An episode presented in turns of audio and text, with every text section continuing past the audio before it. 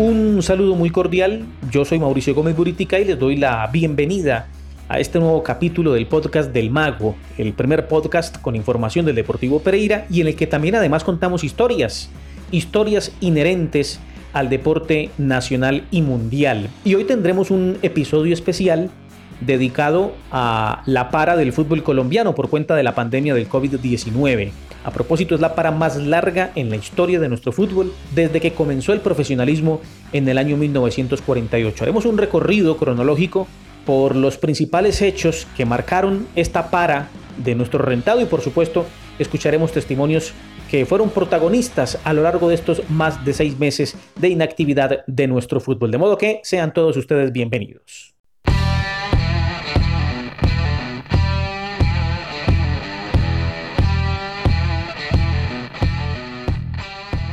Pasaron seis meses y 13 días desde aquel viernes 6 de marzo cuando el árbitro Ricardo García dio el pitazo final en el empate 2-2 del Deportivo Pereira ante el Deportivo Cali en el Estadio Palmaseca de Palmira. La creciente pandemia en Colombia y el inminente contagio del coronavirus en el fútbol hizo que una semana más tarde se suspendiera de manera indefinida el fútbol profesional colombiano. El viernes 13 de marzo, el anuncio lo hizo el entonces presidente de la DIMAYOR, Jorge Enrique Vélez. La reunión estuvo liderada por el presidente de la DIMAYOR y de la Federación Colombiana de Fútbol, Jorge Enrique Vélez y Ramón Yesurún. En la reunión se liberaron los representantes de los clubes afiliados a la DIMAYOR y se decidió lo siguiente. Todas las competencias organizadas por la DIMAYOR se suspenden de manera temporal. Se estará evaluando la situación de manera diaria y siguiendo las directrices estipuladas por el Ministerio de Salud y el Gobierno Nacional.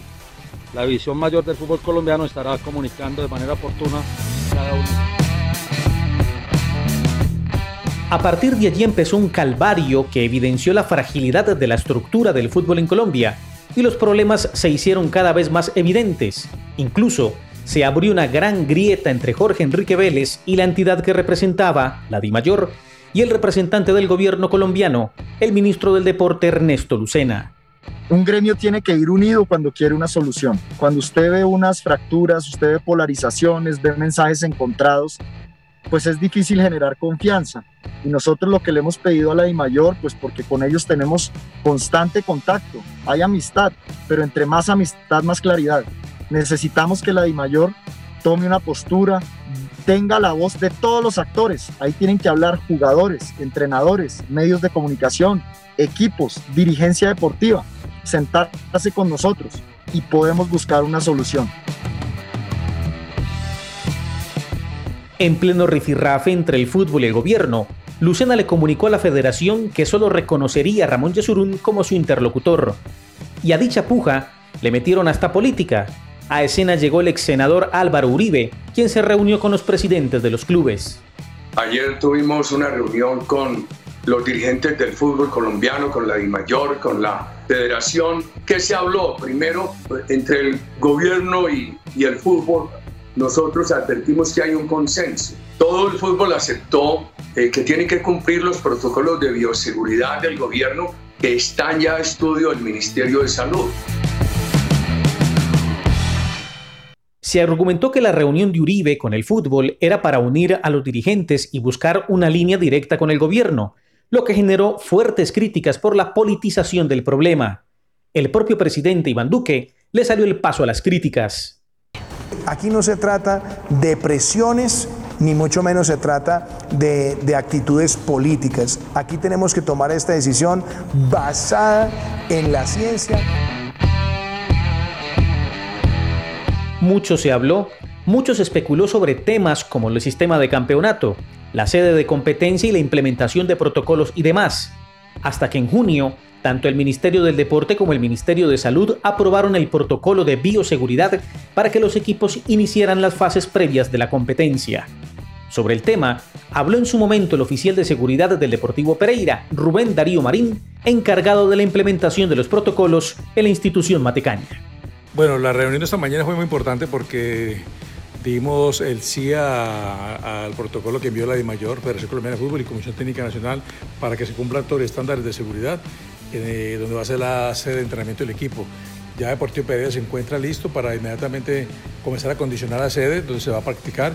Sabemos que es un protocolo muy riguroso, nos dan 27 días para, para comenzar estas pruebas y, y terminar los departamentos de tácticos con el equipo para, para lo que era el remate de la liga Betplay.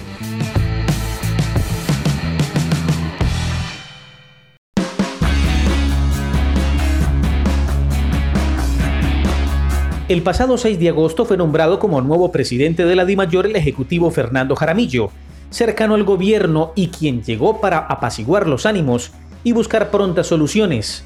Fernando Jaramillo y su diagnóstico tan pronto asumió como presidente. Yo creo que hay que ponerse de acuerdo con eso el, eh, con el gobierno nacional en, en, cómo reactivar el fútbol, si, si, lo mejor es en una zona solamente, si, si, es que vamos a jugar en cuatro zonas y cómo concentrar a 20 equipos en una sola zona, el tema de hoteles, el tema de, el tema de sitios de entrenamiento, en fin, vienen de una concentración ya obligada de más de cinco meses a raíz de la pandemia. Entonces, ¿cómo manejar todos esos elementos? Ahora, yo creo que hay que pensar otras opciones y hay que plantearle al gobierno otras opciones definitivamente y en eso están los clubes y eso es lo que tenemos que hacer y llegar a la mejor opción posible. La mejor opción posible es la que nos dejen hacer, esa es. Posteriormente, Deportivo Pereira contó con la aprobación de las autoridades locales y nacionales y comenzó la tan esperada primera fase, la de los entrenamientos individuales. Al respecto, el asistente técnico del equipo, el argentino Pablo Vide, pidió en su momento que las prácticas colectivas tuvieran más tiempo. De parte del cuerpo técnico estamos haciendo todo lo posible para que darle las herramientas para que ellos puedan resolver. Pero bueno, dependemos mucho también de, de los protocolos y hoy por hoy estamos haciendo todo al pie de la letra y son muchos días de trabajos individuales y esperamos con, con ansia lo, colectivo para poder realizar los trabajos que nos llevaron a hacer un, un buen juego.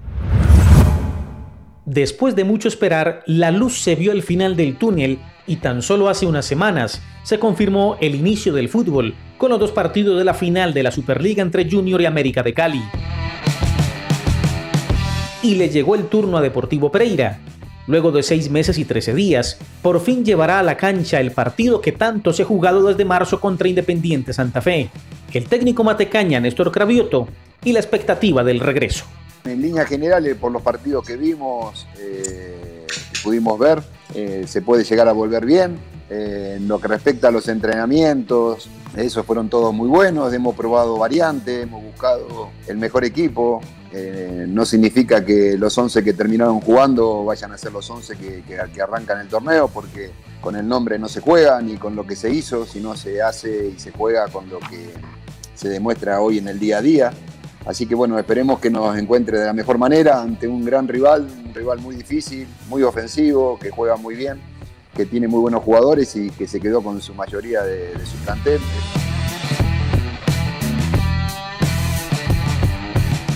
Así pues, este sábado 19 de septiembre Deportivo Pereira recibirá a Independiente Santa Fe en partido de la novena fecha de la Liga 1, el mismo que debió jugarse el pasado 15 de marzo.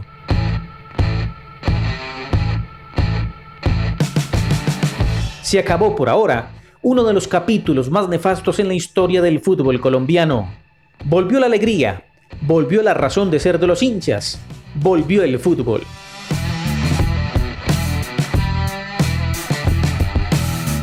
Muy bien, estamos llegando al final de este episodio del podcast del Mago. No olviden que nos pueden encontrar a través de diferentes plataformas digitales. Estamos a través de SoundCloud, iBooks, Anchor. También nos encuentran como el podcast del Mago a través de Apple Podcast, Google Podcast y a través de la plataforma de Spotify. Muy bien, esta es una producción de Mauricio Gómez Burítica y sello de gol. Hasta un próximo capítulo del podcast del Mago.